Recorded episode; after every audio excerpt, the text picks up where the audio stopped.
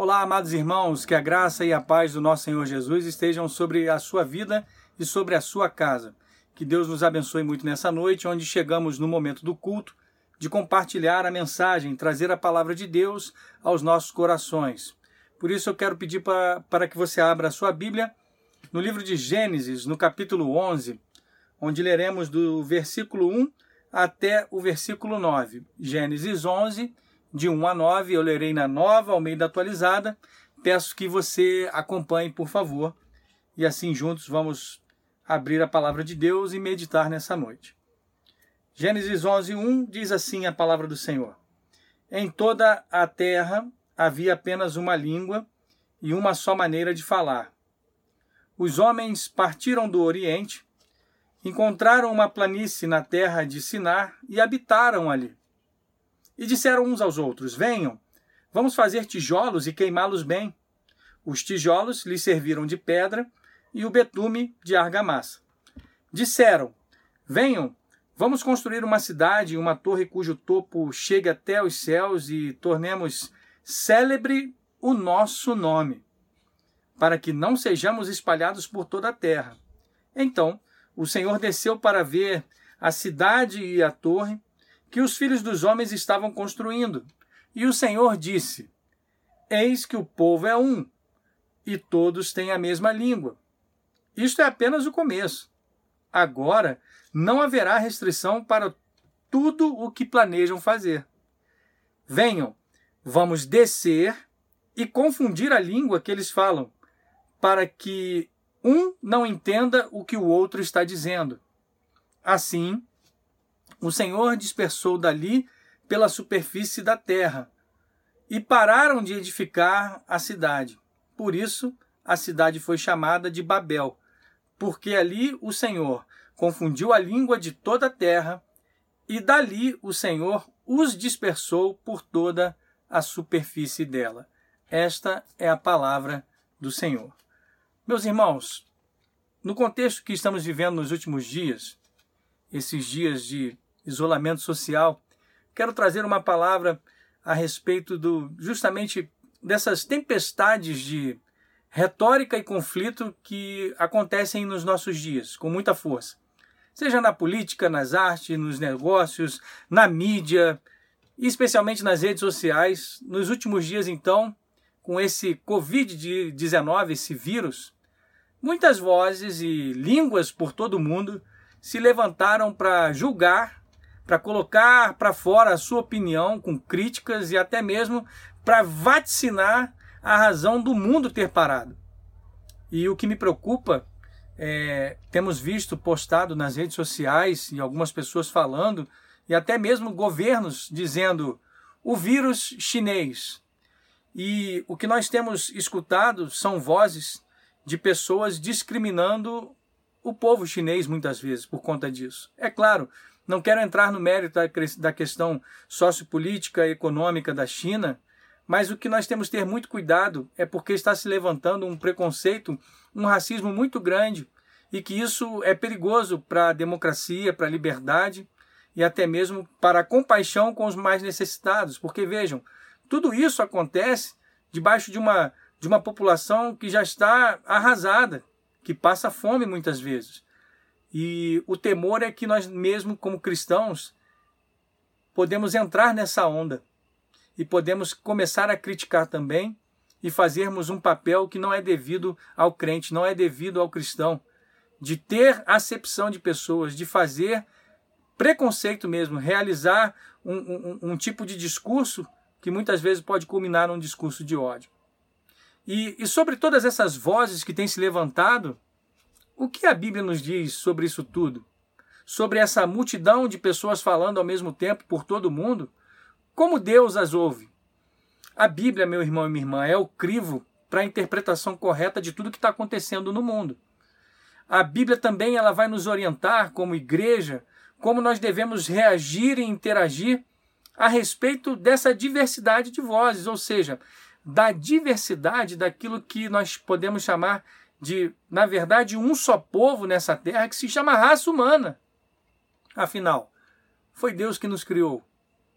E Deus não rejeita nenhuma cultura do mundo, mas antes, Deus deseja que todas as culturas sejam transformadas pelo poder do Evangelho, para que aí sim as muitas línguas, as muitas vozes proclamem o senhorio de Cristo, trazendo a unidade do reino de Deus na diversidade das nações. É sobre esse contexto que eu quero conversar com vocês sobre dois aspectos e depois termos ali uma conclusão final. E o primeiro aspecto que eu quero trabalhar com vocês a respeito da raça humana e a visão bíblica sobre ela é no Antigo Testamento. E não podemos deixar de começar imediatamente pela criação de um Deus que é triuno, um Deus que cria e que tem diversidade e unidade em si mesmo. A Bíblia começa falando que Deus vem formar o mundo por meio da sua palavra e do seu espírito. Palavra e espírito criativos, é o que você enxerga lá em Gênesis 1 um Deus que sabemos também através do Novo Testamento, em João 1, que sendo esse Deus trino, o Logos, é que constrói todas as coisas. Assim, Deus é um e ainda existe em três pessoas iguais, eternas e ao mesmo tempo distintas. É a perfeita unidade na diversidade. E há essa diversidade dentro de uma unidade chamada o Deus Trino. As implicações disso para nós, quando olhamos para a Bíblia, ficam muito claras em Efésios, no capítulo 4, dos versículos 1 a 6. Paulo vai exortar os cristãos de Efésios, de Éfeso, a se unirem, apesar dos seus diversos dons e chamados diferentes. Mas a, a unidade que Paulo está conclamando aos Efésios não é uma unidade abstrata. Na verdade, é uma, uma unidade baseada na diversidade do Espírito. Por quê? Porque Paulo vai dizer: um só Espírito, um só Senhor, um que é Deus e Pai de todos. Porque Deus é a unidade na diversidade, os cristãos podem e devem conhecer essa unidade através das diferentes é, condições entre os seres humanos por causa das suas raças e culturas. Então, acabamos de olhar o aspecto da criação e por que, que há essa diversidade. Entretanto, na sequência da criação, não podemos deixar de falar sobre esse aspecto da raça humana no Antigo Testamento, a fragmentação da queda. Quando, ser humano, quando os seres humanos deixaram de amar e servir a Deus, o resultado imediato foi de uma alienação entre as pessoas, alienação que rapidamente levou à violência. É só nós olharmos para Caim e Abel. E os capítulos seguintes vêm crescendo cada vez mais numa fragmentação hostil. E aí vem o dilúvio. E após o dilúvio, Deus chama novamente os seres humanos para que ali é, em Gênesis 9, né, eles pudessem se espalhar e preencher a terra, construindo assim comunidades e sociedades. Mas em vez disso, como nós percebemos no capítulo 11, os seres humanos decidem ficar juntos e construir uma grande torre que chegava aos céus. Você vai perceber que eles tiveram um fim e um propósito: fazer com que o, o, o nome deles fosse glorificado ali. Um nome para nós mesmos, um nome célebre, através de uma conquista te tecnológica. Aprenderam a fazer uma construção e decidiram construir uma torre que chegasse aos céus pelos seus próprios esforços. A Torre de Babel, para eles, deveria ser um monumento e um sinal de uma sociedade baseada na glória do próprio homem e não na de Deus. O resultado é que Deus desce e confunde a língua deles, para que eles pudessem não se entender. A unidade daqueles homens foi quebrada por Deus e eles se dispersaram. O que isso diz para nós? Que toda cultura que não é baseada em Deus, ela tem a tendência a criar um ídolo, e ela, um ídolo, e ela vai criar um ídolo, um último valor. E isso para mim e para você também se reflete no dia a dia. De outra forma, esse tipo de ídolo que pode ser criado dentro dos nossos corações, ele vai trazer dispersão e divisão também. Por exemplo, se o meu maior amor, tudo que eu desejo acima de todas as coisas é a minha família, eu vou acabar privilegiando a minha família acima de todas as coisas. Se for a minha conta bancária, se for o meu gueto, se forem os meus amigos, se for o meu trabalho, se for a minha carreira, os meus, os meus interesses egoístas, eu vou privilegiar isso tudo em detrimento das outras pessoas que muitas vezes nos cercam e nos amam, mas nós não correspondemos com esse mesmo amor. O resultado do pecado é, é que a humanidade se divide, ela vai se segregar, ela vai se tornar em guetos, tanto culturais e raciais, que acabam não se entendendo por causa do pecado e do egoísmo do, egoísmo do ser humano. O fato é que, olhando então para uma diversidade que o próprio Deus propõe na criação da humanidade, que é fragmentada no pecado, nós podemos olhar também ainda na promessa através de Israel para as nações. A Bíblia, ela vai direcionar, ela vai traçar todos os seres humanos de volta a um casal, como pano de fundo, uma raça humana que existe apenas por causa de um homem chamado Adão, na sua criação. Como a própria Bíblia vai dizer, que por meio do primeiro Adão entrou o pecado no mundo. Ou seja, Deus fez o, de um homem toda uma nação chamada humanidade. Está lá em Atos 17, 26. Enquanto o pecado divide continuamente a raça humana em fragmentos, em guerra e mutuamente sem compreensão, essa é uma hostilidade que não é a vontade de Deus. Embora em Gênesis 12 Deus opte por trazer a sua salvação através de um homem, Abraão, né, e portanto através de uma família que se torna uma nação em particular, chamada Israel, na verdade Deus no início explica que através de Abraão, o seu objetivo é abençoar todas as nações e famílias da terra, está lá em Gênesis 12. Mesmo quando Deus dá a Israel leis que tornam aquele povo diferente das nações vizinhas, o objetivo dessas leis e desse povo é se tornar um luzeiro para as nações. O objetivo é atrair, atrair todas as nações para o próprio Senhor. Está lá em Deuteronômio 4, versículos de 5 a 7. Esse plano, ele é repetidamente declarado pelos profetas, que prevêem uma eventual igualdade espiritual entre Israel a Síria e o Egito. Seus grandes inimigos, inclusive. E para nossa surpresa, Israel, é, perdão, para nossa surpresa, Isaías vai escrever que um dia o Senhor dos Exércitos dirá: Bendito seja o Egito, meu povo, e a Assíria, obra de minhas mãos, e Israel, minha herança. Está lá, profeta Isaías 19, 25. Então entendam, Israel deveria ter sido efetivamente luz para as nações. Primeiro aspecto completo: criação, fragmentação e o exemplo de Israel, que deveria ser luz para as nações. E no segundo aspecto, e o último dele, do, do, nosso estudo nessa noite, da nossa mensagem, para depois partirmos para a conclusão, nós devemos olhar também os seres humanos, a raça humana, no Novo Testamento. E não podemos começar o Novo Testamento a não ser falando do próprio Senhor Jesus e a sua relação com as nações. No entanto, mesmo dentro de Israel, ter muitas mensagens, ou seja, a nação Israel está saturada com a preocupação de Deus por trazer as raças e as nações igualmente, a pecaminosidade do coração humano se moveu de qualquer maneira para fazer ídolos de raça. Ou seja, os judeus se segregaram, se separaram, um judeu ortodoxo, ele não entrava nem na casa de um gentio sequer falar com ele. Vide a separação entre judeus e samaritanos.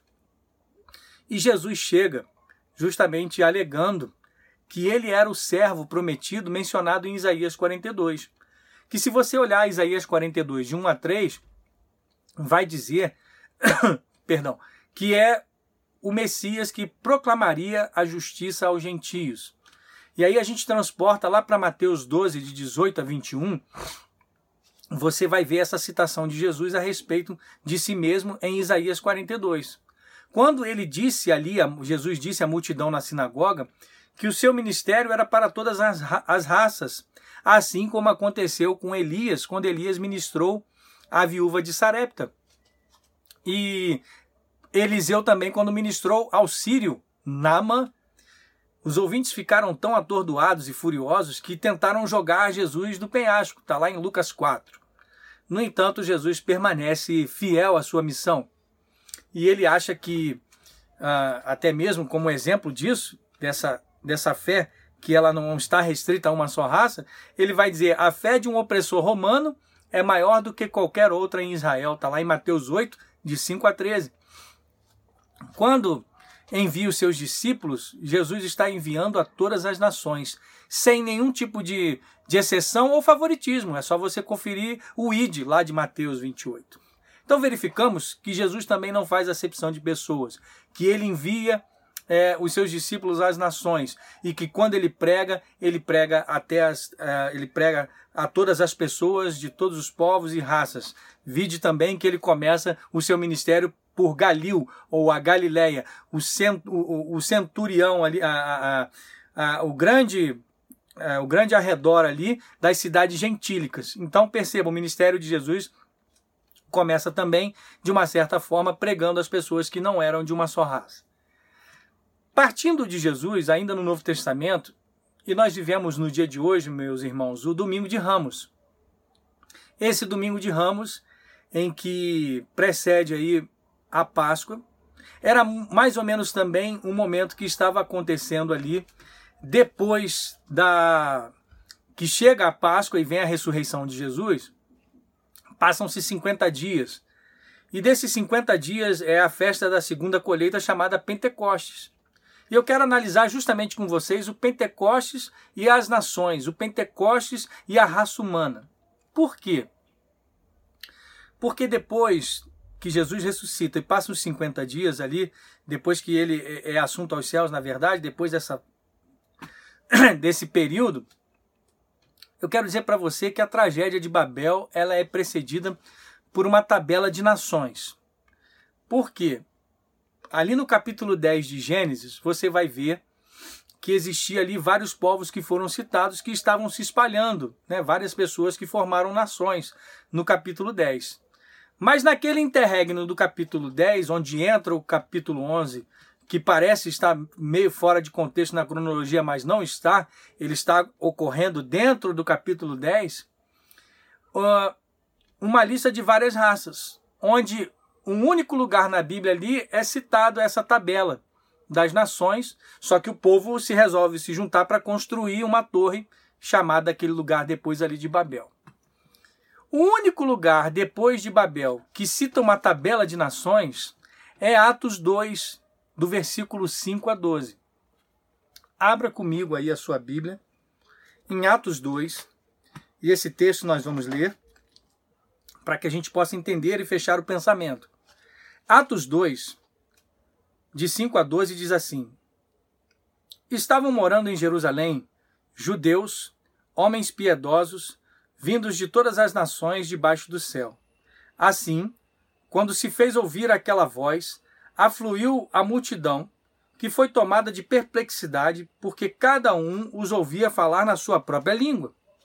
Estavam atônitos e se admiravam, dizendo: Vejam, não são galileus todos esses aí que estão falando? Então, como os ouvimos falar, cada um em nossa própria língua materna? Somos partos, medos, elamitas e os naturais da Mesopotâmia, Judéia, Capadócia, Ponto e Ásia. Da Frígia, da Panfilha, do Egito e das regiões da Líbia, nas imediações de Cirene e romanos que aqui residem, tanto judeus como prosélitos, cretenses e árabes. Como ouvimos falar sobre as grandezas de Deus em nossas próprias línguas? Como? Todos, atônitos e perplexos, perguntavam uns aos outros: o que será que isso quer dizer? Esse é o único lugar depois de Babel onde nós temos uma tabela de nações. Como eu falei, como ali era o período da que tinha passado a Páscoa, pessoas de muitos outros países haviam se reunido e elas eram linguisticamente diferentes, falando a língua de seus países de origem. Mas quando o Espírito Santo desceu naquele Pentecostes ali, como línguas de fogo, né? Sobre os discípulos, após a ressurreição de Jesus e tudo que tinha acontecido, e os apóstolos começaram a pregar publicamente. Deus realizou um milagre, meu irmão e minha irmã, que foi uma inversão intencional do julgamento de Babel. Na Babel, as pessoas tinham um único discurso, mas não conseguiam entender um ao outro, porque estavam tentando alcançar o céu com as suas próprias forças, para fazer um nome para si mesmas. No Pentecostes, pessoas de muitos discursos foram capazes de entender a mensagem de Deus, foram capazes de entender aquilo que falava sobre as maravilhas de Deus. E por quê? Porque em Atos 2, Deus desce novamente, mas dessa vez com uma bênção. Desta vez em bênção, não em julgamento como ele fez em Gênesis. No Pentecostes, Deus reverteu a maldição de Babel através da obra do seu Filho, Cristo Jesus, na cruz. E em Cristo, vai nos dizer Gálatas, não há grego nem judeu. E em Efésios 2,14, Paulo vai explicar que a cruz, ela remove todo orgulho, remove todo o autoengrandecimento que levam a, a uma animosidade racial e a desunião da raça humana, por exemplo. Agora, a igreja que obedece a Cristo, como comunidade, ela deve alcançar essa humanidade que está perdida. Ela pode ser o canal de recuperação para essas pessoas que ainda não encontraram, através da voz de Jesus, uma voz consoante com o reino de Deus. A igreja, meu irmão e minha irmã, ela deve se tornar uma cidade alternativa de Deus, no meio de toda a cidade que o homem constrói através do seu orgulho e poder. Mostrando unidade, a igreja vai mostrar para as pessoas que, mesmo através das culturas e das nossas diferenças raciais e de classe, que somente Cristo pode trazer o reino de Deus em uma unidade a cada um de nós. E, finalmente, algum dia, essa maldição vai se desaparecer totalmente. Porque Sofonias 3,9 nos diz assim: perdão. Sofonias 3,9 nos diz assim: Naquele dia mudarei o discurso dos povos para um discurso puro, para que todos invoquem o nome do Senhor e sirvam juntos. Concluindo, meu irmão e minha irmã, sempre existe o perigo da gente colocar muita ênfase na unidade da raça humana, que passamos a insistir muitas vezes que a raça não é importante, como já ensinou algum tipo de liberalismo mais antigo. E corremos um risco de nos tornarmos daltônicos diante dessa diversidade e não contemplarmos a beleza de cada povo, de cada nação. Mas também é possível, especialmente nos dias de hoje, nesse tempo de, de progressismo e de uma política ferrenha de identidade, de individualidade ou de individualismo, colocar muita ênfase na diversidade de forma que ela não seja reconciliável é um caminho muito perigoso onde nenhum grupo ou pessoa vai poder falar através da experiência do outro, isso vai acabar obscurecendo a nossa humanidade. Assim, para mim e para você, a raiz espiritual do racismo é, na verdade, uma rejeição do evangelho. É, na verdade, uma rejeição à salvação. E muito mais, o perigo do racismo é um retorno a uma justificação pelos nossos próprios esforços morais ou até mesmo por causa da nossa linhagem. Quem somos e de onde viemos muitas vezes é colocado em primeiro lugar à frente das coisas de Deus. Cristãos que caem em racismo, eles estão confiando na sua autojustificação pelas obras. E pelo menos uma parte de suas vidas isso pode acabar acontecendo. Corações que se opõem à graça de Deus e procuram encontrar meios de justificação, rejeitando o seu próximo. São corações racistas e isso é muito perigoso. As pessoas acabam criando maneiras de se sentir superior ao outro, muitas vezes, dentro da igreja. Mais aceitável e melhor do que os outros. E nós devemos nos arrepender de qualquer tipo de pecado ou intenção que nos justifique achando que somos bons por alguma maneira, merecendo algo de Deus. A verdade é que nós devemos reconhecer que igualmente nós estávamos separados, cortados, onde Deus não olhou para quem éramos, qual era a nossa raça, a nossa cor e de onde nós vínhamos ou a nossa condição social. Mas Deus nos resgata por graça e por isso nós também devemos amar, amar, ao, nosso, amar ao nosso próximo por amor, graça e misericórdia incondicional.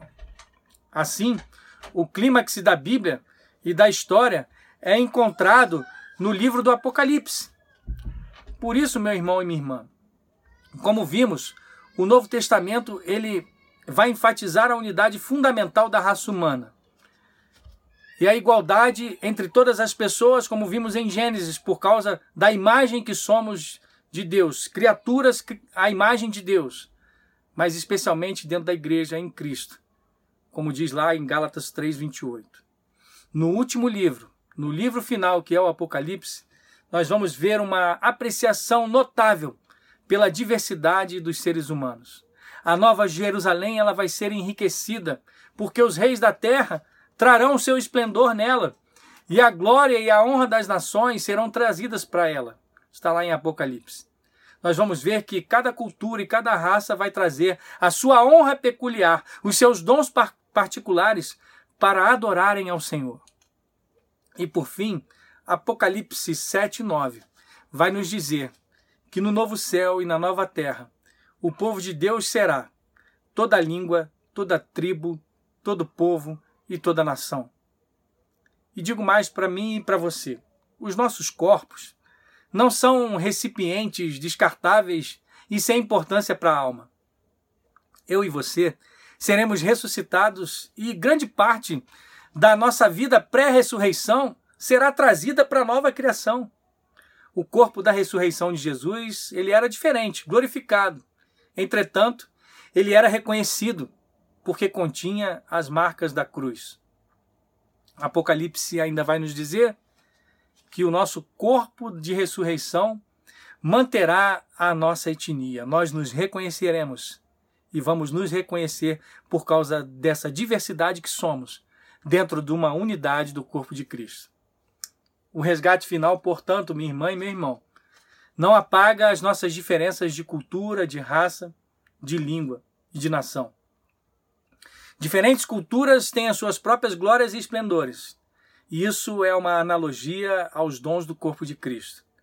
Por isso, nesse tempo em que você está mais recluso, nesse tempo em que você tem ouvido muitas vozes, eu peço a você, traga um desafio para dentro da sua casa, para que as vozes, muitas vezes das redes sociais, sejam desligadas, sejam abafadas, para que você ouça apenas a voz do Senhor, para que assim a sua voz e a minha andem em consonância com aquilo que Deus quer, para que, respeitando a criatura que é a imagem de Deus, possamos nunca quebrar o segundo mandamento, que é amar ao próximo como a nós mesmos, a nós mesmos. Assim, nós estaremos verdadeiramente cumprindo o nosso papel como seres humanos que refletem a glória de Deus.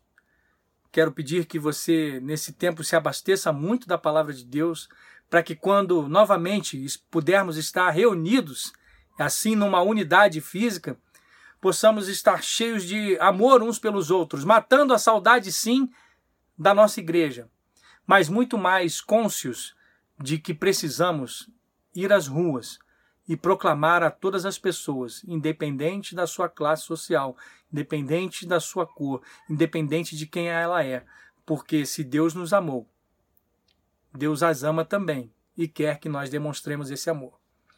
Por isso, meu irmão e minha irmã, aproveite muito esse tempo para estudar a Bíblia e quando chegar a hora em que a igreja abrir de novo, vá e aproveite cada minuto do culto, mas aproveite também para fora da igreja, não perder o tempo e pregar a tempo e fora de tempo. Que Deus muito nos abençoe. Eu quero orar com você e também estarei impetrando a bênção apostólica ao final.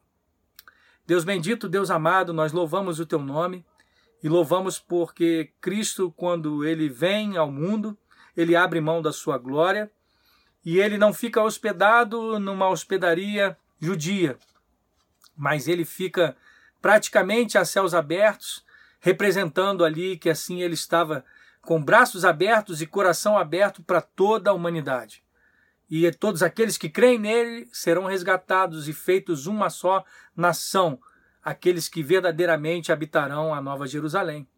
Mas dá-nos nesse momento, Senhor, que estamos mais reclusos em nossos lares e, e momentaneamente separados, que não deixemos que as vozes do medo, do rancor, da agressividade, do racismo ou, da, ou das divergências, sejam elas políticas ou socioeconômicas, seja lá o que for, Senhor, não deixe que essas vozes entrem no nosso coração e criem raiz de amargura, mas antes, sejamos o povo da videira que deu fruto para a glória do nome de Jesus. Assim, nós te pedimos para que no devido tempo, quando estivermos juntos novamente, possamos celebrar e pregar o evangelho da graça a todas as pessoas. Abençoa cada um dos meus irmãos. É isso que eu te peço em nome de Jesus. Amém. Recebei a bênção do Senhor, amados irmãos. Que a graça do nosso Senhor Jesus, que o amor de Deus, o nosso eterno e único Pai, e que as consolações e o fruto do Espírito estejam com todos vocês, não somente hoje, mas para todo sempre. Maranata, ora vem, Senhor Jesus. Deus te abençoe, um forte abraço. Tchau, tchau.